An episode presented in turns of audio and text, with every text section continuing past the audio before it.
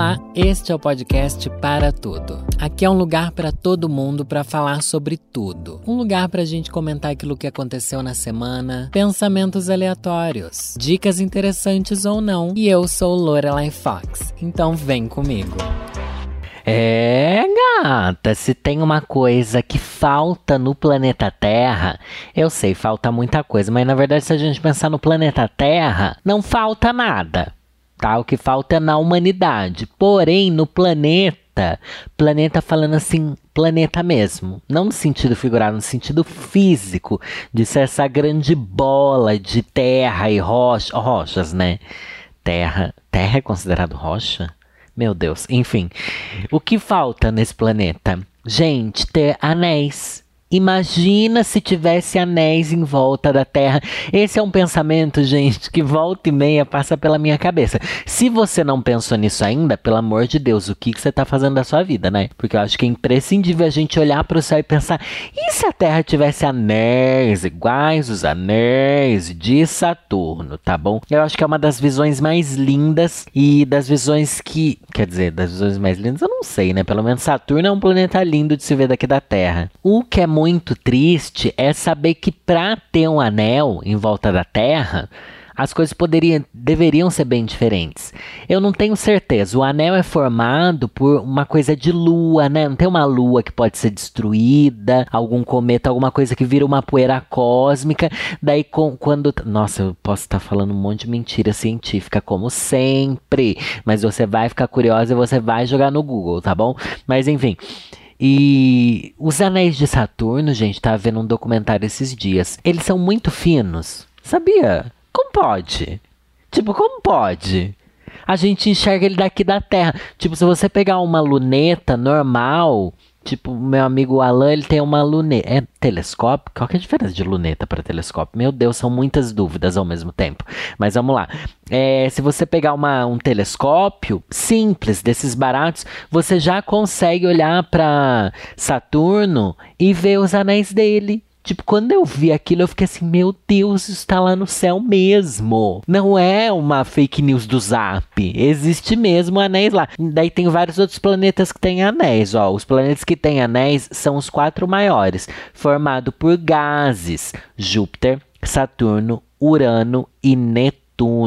Os anéis mais visíveis são apenas em Saturno, ficam na região do Equador, ou seja, a linha que forma um ângulo de 90 graus com o eixo de rotação do planeta. E, gente, eu tava vendo Ai, eu não sei se eu vou saber replicar essa informação. Nesse mesmo documentário sobre Saturno, diz que se você colocar Saturno o planeta, que é imenso, imenso, gente. Os planetas de gás, eles são muito grandes, né? É, são os maiores planetas justamente porque eles são gasósicos. Se você colocar ele numa, no mar, ele vai boiar, porque ele, ele não tem densidade. Não é estranho? Ai, mas é tão lindo, é tão grande. Só sei que os anéis, eles são finos, tá bom? Eles são feitos de uma poeira, tem pedacinhos um pouco maiores, assim, finos do tipo 40 centímetros de largura, sabe? Só que eles. Não, de largura não, de espessura. E eles são muito largos, muito largos, muito largos.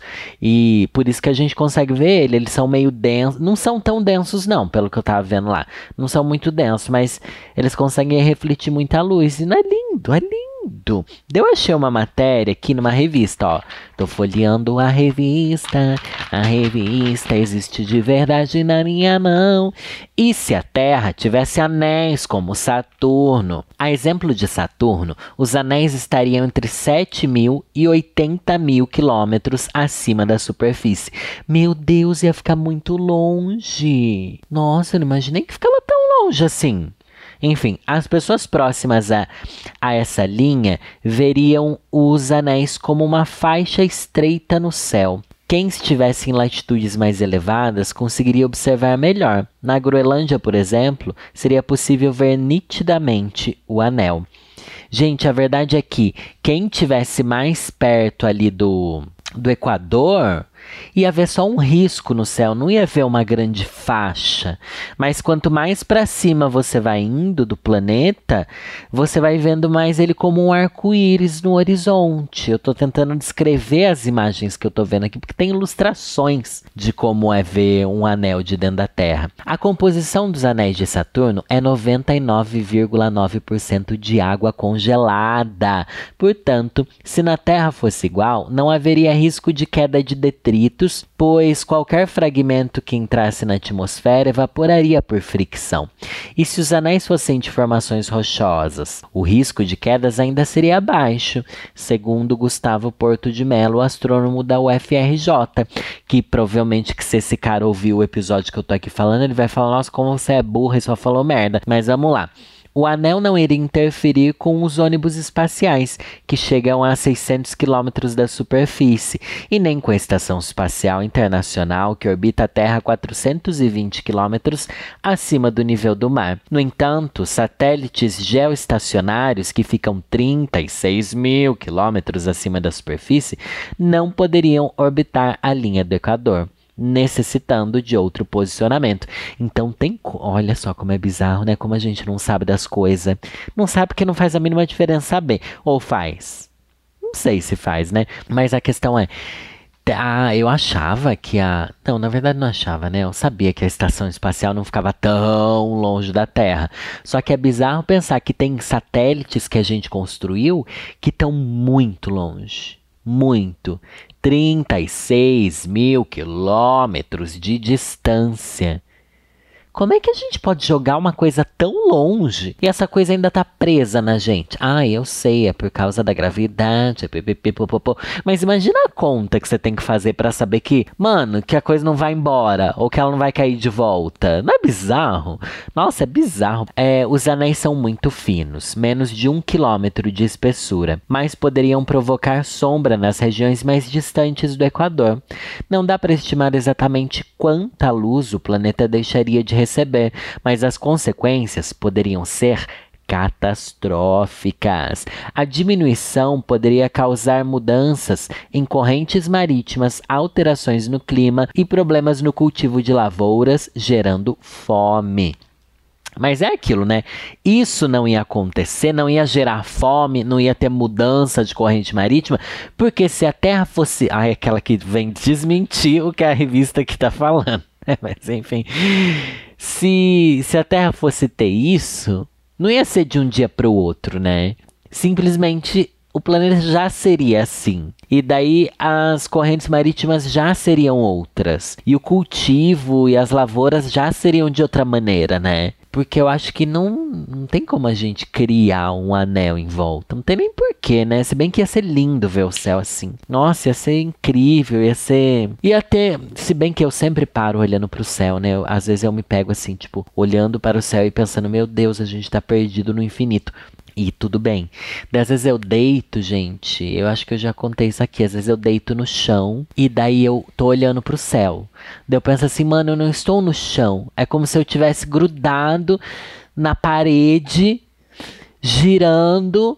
Sabe, você tá grudado na parede, girando numa parede assim, sabe? Que a gente tá no lado do planeta. É como se a gente tivesse grudado na parede. A gente não tá em cima. A gente tá do lado, né? E se você deita, você fica assim, tipo, estou grudado aqui e o planeta está girando muito rápido. Ai, meu Deus, meu Deus, tá girando, tá girando muito. Não só girando, como indo para frente, como girando em volta de tudo. Ai, um grande caos. Eu sempre pego o T nessa brisa. Daí quando você olha para fora, assim, do planeta, né?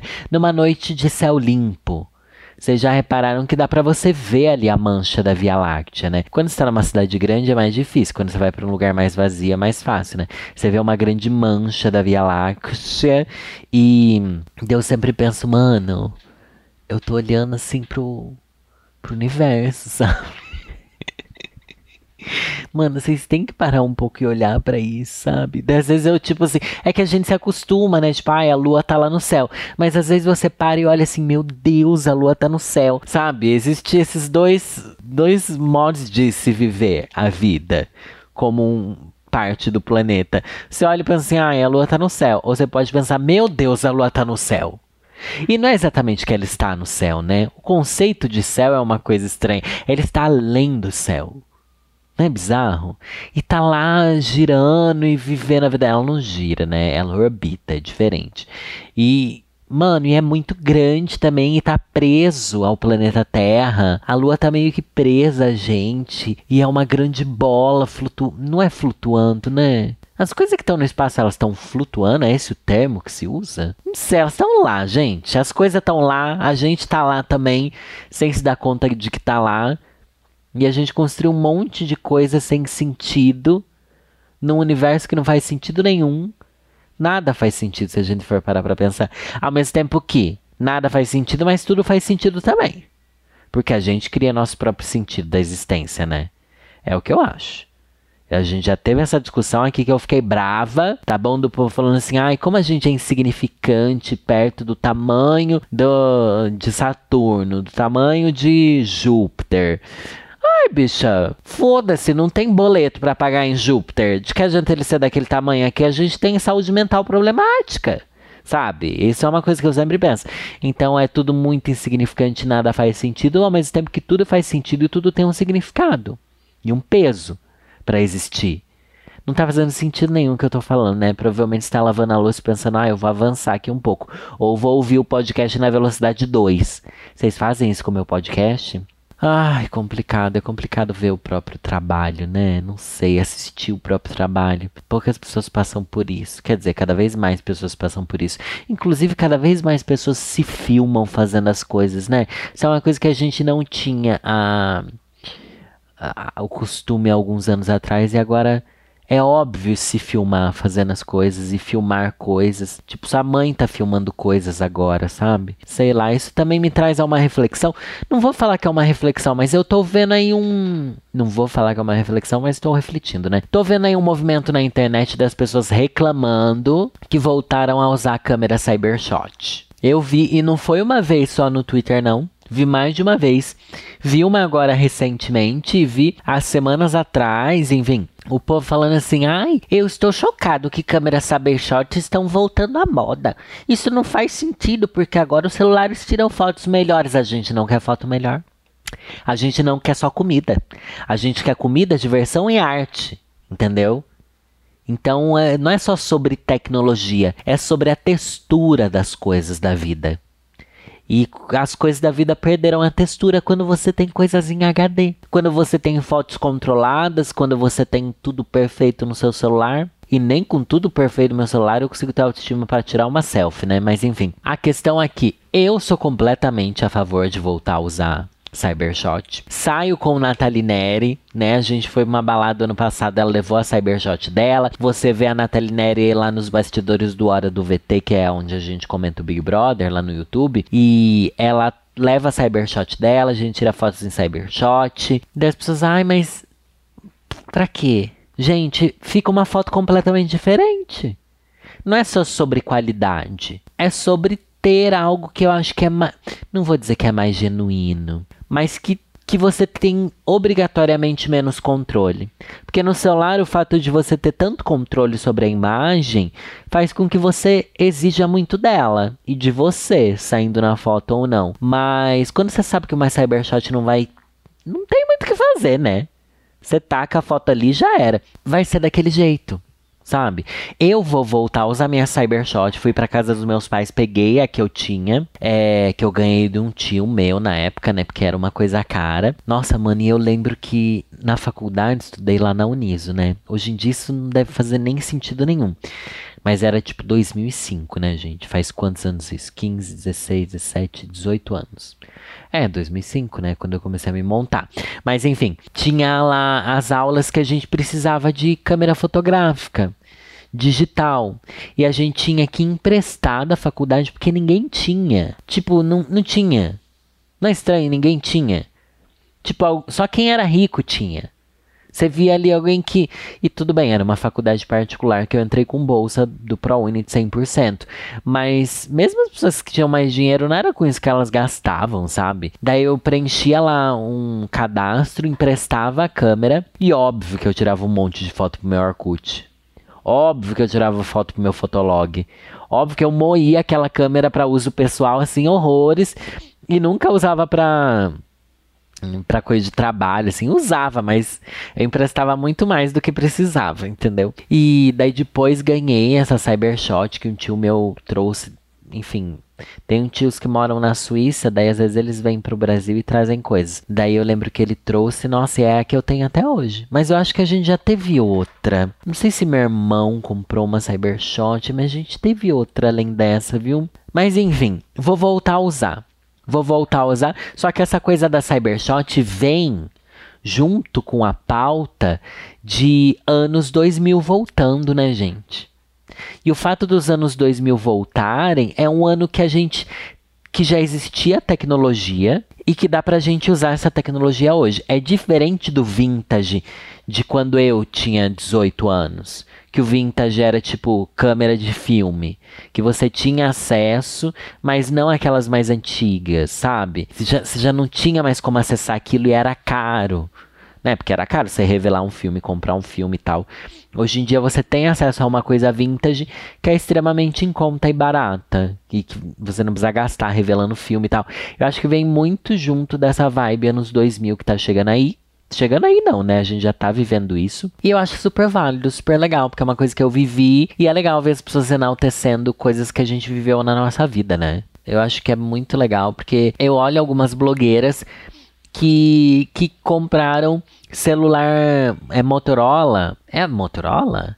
Era Motorola V3, né? Que é um celular que eu tive na época da faculdade, que foi uma das primeiras coisas que eu comprei com meu salário de drag na minha vida tá bom, que era o V3, eu juntei, juntei, juntei dinheiro do de que eu trabalhava lá numa Dona Mix, isso porque eu ganhava 50 reais por final de semana, hein?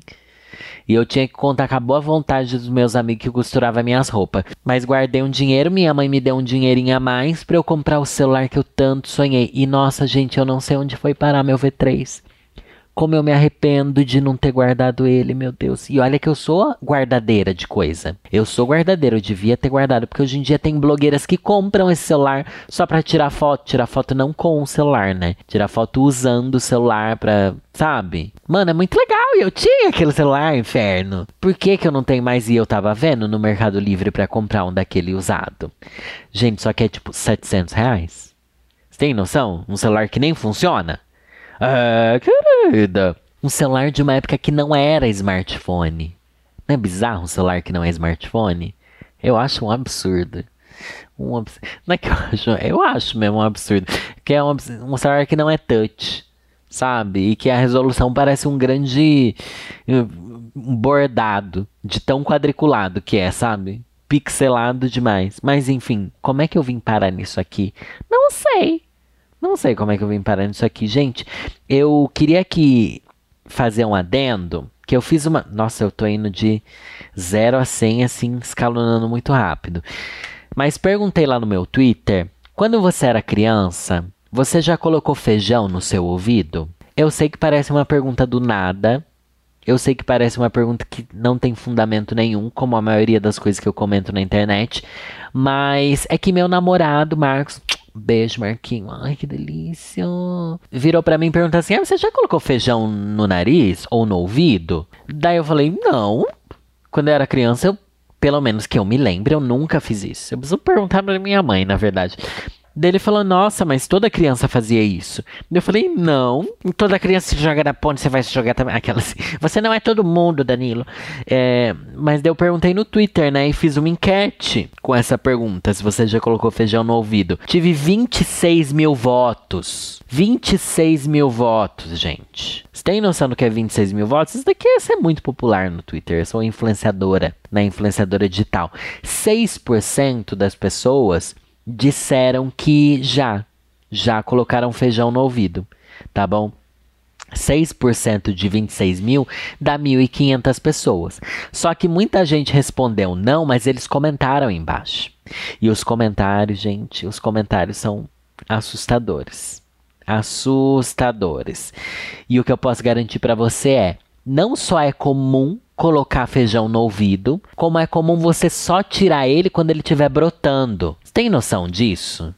Imagina você ser pai de uma criança que que tem um feijão brotando dentro da cabeça. E, meu, e o Marcos tinha falado exatamente isso. É, mas tem muita gente que coloca e brota. Eu falei, não pode ser verdade. Eu comecei a ler as histórias, e é o que aconteceu. Ó. Vou ler essa daqui da Small Girl.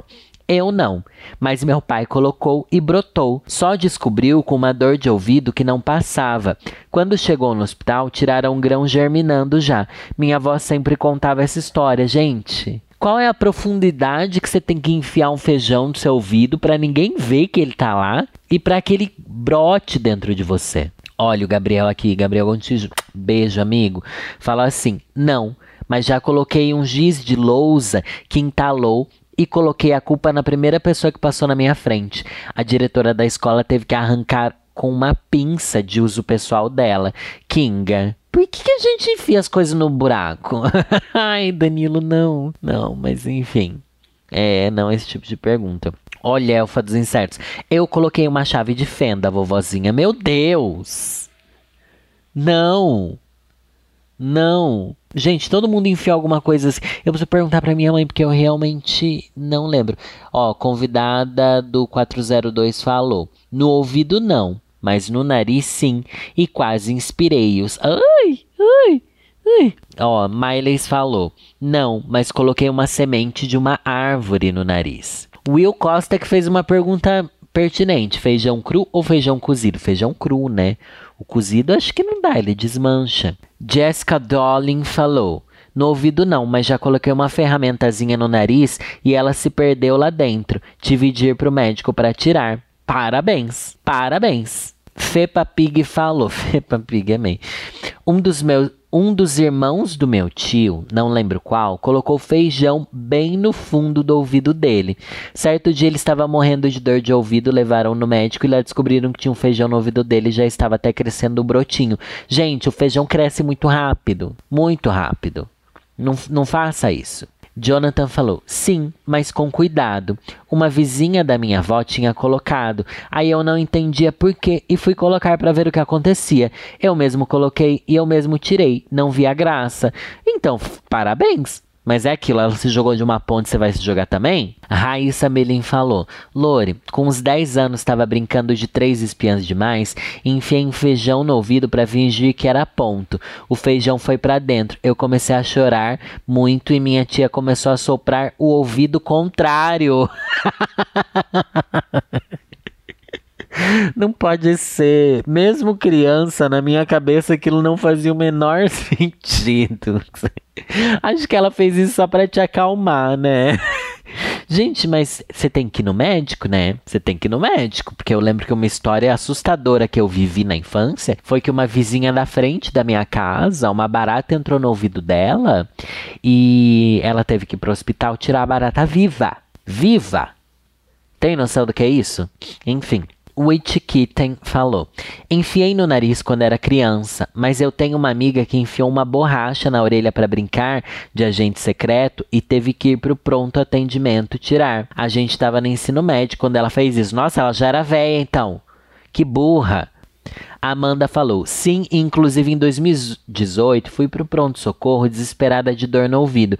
Quando foram examinar, tinha simplesmente uma miçanga lá dentro. Ah! Como assim? Fui buscar uma explicação e lembrei que tinha colocado em uma mágica que fiz para as minhas amigas no ensino fundamental. Como assim? Como assim? Você passou décadas com uma miçanga nessa. Quantos anos você tem, menina? Eu tô assustada com você. Uma miçanga? Não, gente, pare de enfiar coisas erradas no ouvido. Não pode. Não pode. Gente, mas tem muitas histórias, tem mais de 600 respostas aqui. E o que eu quero dizer, muita gente já enfiou coisa errada no nariz e no ouvido, principalmente. Por que será que mais no ouvido que no nariz, né? Que o ouvido também é um buraco meio secreto, é um buraco que a gente não lembra que ele tem sentidos, né? Porque o nariz você cheira, você aspira, a boca também, você lambe, morde, a boca tem muitas funções, mas o ouvido é a função de ouvir e a gente esquece que essa função é importante. E também é uma única função, né? Ah, ia ser maravilhoso se desse para respirar pelo ouvido, não ia? Respirar por todos os nossos, nossos buracos. É muito estranho pensar que a gente é cheio de buraco no corpo, né? Tipo que o buraco da boca vai sair no cu. Gente, não é legal pensar isso, mas enfim. Eu quero inaugurar aqui um novo momento do meu podcast, um novo quadro, gente. E o nome desse quadro é Vou Ler um Conselho todo final de, de programa.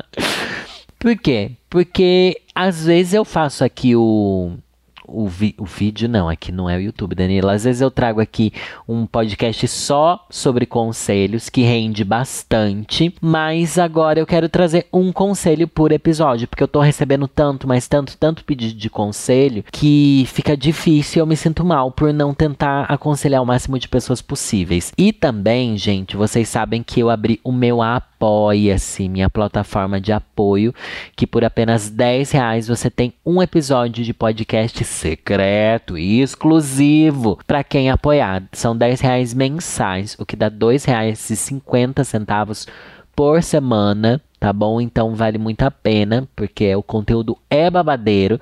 Então é uma forma de lembrar vocês desse conteúdo exclusivo que eu tô criando e também trazer aqui um gostinho, um drops desses conselhos ruins da vovozinha. Então vamos ler um conselho aqui. E o nome desse quadro é Vou ler um conselho todo final de, de programa. Sad boy casado. Me ajuda, Lore. Oi, vovozinha. Amo seu canal e escuto todos os dias me arrumando ou trabalhando. Olha só o rolo que eu me meti. Ai, minha filha, é sempre assim, mas quanto pior, melhor. Pior para você, melhor para mim. Tenho 26 anos, eu moro no exterior e trabalho em um bar balada há muitos anos. Desde quando comecei a trabalhar, um boy cliente sempre falava que era afim de mim mas eu nunca dei muita bola para ele, mesmo achando ele gatinho. Vou abrir um parênteses aqui, eu acredito que seja uma mulher cis de 26 anos que me mandou isso daqui, né? Pelo menos ela não explicou aqui no começo. Eu, gente, eu sei que parece.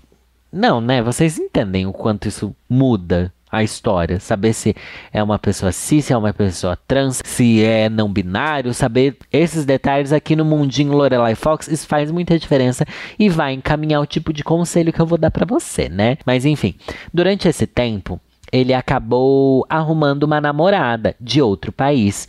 E mesmo ainda falando que era fim de mim e eu ignorando, a gente sempre conversava. Seis anos se passaram. Nossa, minha filha, você passou marinando essa piroca aí por seis anos. Jesus Nazareno. Seis anos se passaram e ele acabou se casando com a namorada no ano passado. Mas como ele morava em outro país, eles só se viam duas vezes por ano. Ah, gente, não vou julgar. Mas vocês sabem que eu julgo, né? Mas enfim ela vinha para cá ou ele ia para lá. E eu sempre admirei como ele realmente era fiel. Eu nunca via ele de gracinha com outras meninas. Até aí, ok. Você não via porque ele não ficava de gracinha na sua frente, porque na sua frente ele ficava de gracinha com você. Gente, eu sou assim nos conselhos, tá? No ano passado, mais ou menos em junho, consegui superar um relacionamento complicadinho que eu tive e estava pronta para o Gloob Gloob, Gloob Gloob. Até que um dia esse boy casado, gatinho, veio no bar e eu, bêbada louca, beijei ele. Desde então começamos a ficar, mesmo eu sabendo que ele era casado. Ah, gata. A esposa dele ainda não tinha vindo para cá por conta da pandemia, então eles eram casados no papel, mas ainda não tinham começado a vida juntos. Nesse meio tempo, eu entrei na história. Ai, amiga. Ai, amiga. A gente foi se dando muito bem. E ele é um fofo. Ai, gente, ele é um fofo com você. Você percebe que com a outra ele é um desgraçado? Antes de embarcar nessa, eu tinha, ele tinha me falado que não sabia se tinha feito uma boa escolha em ter casado com ela. Ele não era feliz com ela e agora ele me ama. Colocou aqui em letras garrafais, me ama, gente. Amiga, ele te conhecia há seis anos, né? Ai, tá, vou continuar aqui. Depois eu depois eu carco a lenha. Ela chegou aqui para morar com ele e foi supimpa. Ele já não amava ela da mesma forma e acabou contando tudo de nós dois. Ah, por essa daqui eu não esperava. Agora estamos namorando, mas ultimamente ele se sente muito culpado por ela estar aqui sem apoio, sem ele, porque ele foi um filho da puta. Ele tem crises e diz que quer terminar comigo por me fazer mal e, e me afeta negativamente quando tem essas crises. Ele fala que perdeu tudo tudo e blá blá blá. Eu disse que só vamos poder ficar juntos se ele procurar ajuda e ele tá tentando, afinal, né, a saúde mental dele tá péssima e não sei o que. Eu não sei o que fazer. Eu gosto dele e me sinto bem com ele, mas essa situação tem me deixado muito aflita. O que fazer? Continuo com o boy ou deixo ele? E se ele fizer alguma besteira? Eu me sinto muito culpada, pois o primeiro beijo partiu de mim. Me ajuda. Te amo e te admiro muito. Me dá uma luz, please. Mil beijos. Olha, esse caso daqui é um caso que eu recebi meio que recente, faz uma semana, duas semanas aí. E o boy, ele diz que tá muito mal da saúde mental, que não sabe o que vai fazer com a própria vida por causa de onde ele se meteu nos relacionamentos e tal. Mas, mano, eu não entendi como é que ele esperou a mulher se mudar para esse país aí onde vocês vivem agora, para ele terminar com ela. Pra mim, se ele é muito filho da puta. E eu acho que se ele foi filho da puta assim com ela, ele pode ser com você. Tá bom? Eu acho que ele realmente fez a vida dela mudar. Não sei se foi o único motivo dela se mudar pra ir. Agora ela tá sozinha, ele largou ela sozinha. Mas eu acho que ele não é uma pessoa. Não sei, não gostei dele, assim. Não gostei, não quero apoiar você ficar com ele. Não vejo também o que, que você pode fazer nessa história, o que, que você pode aconselhar ele. Eu acho que você tem que o que eu, que eu acho que seria ideal? Dar um tempo para ele resolver essa história na vida dele.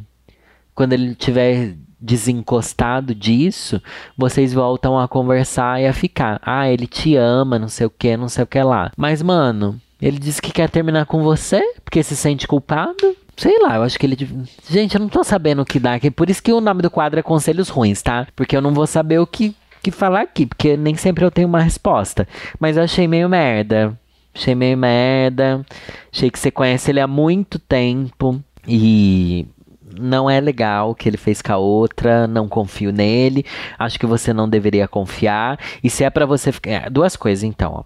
Ou você termina, vai viver sua vida e deixa ele resolver a dele, ou você dá um tempo e faz ele resolver a vida dele. Ai, mas ele vai sofrer, a saúde mental dele tá horrível, blá blá blá blá blá blá blá. Mas o que, que você pode fazer? Porque esse problema que ele criou foi ele que criou. Ai, mas eu beijei ele primeiro. Gente, quando um não quer, dois não beija. Eu acho muito isso. Dois não beija, não começa a ficar, não começa a ter um relacionamento, blá blá blá. Se fosse só um beijo, se fosse uma coisa assim. Mas não, vocês começaram a namorar e ele era casado com outra pessoa. Você tem noção da história que você me mandou? Amiga, achei um absurdo. Sad boy casado. Ai, coragem. Imaginei um emo aqui fazendo carinha de triste. Não consegui compactuar com a história que ele fez acontecer na sua vida. Não gostei, mas se você gostou, se você que tá ouvindo curtiu eu dar esse conselho aqui, não sei se eu fui muito. Acho que não ajudei em nada, né, gente? Mas enfim, conselhos ruins é assim. E se você quer mais doses de conselho ruins semanais, eu leio uns 3, 4 casos de conselho por semana lá no Apoiadores, tá bom? Então, vale muito a pena se você gosta, se você se diverte.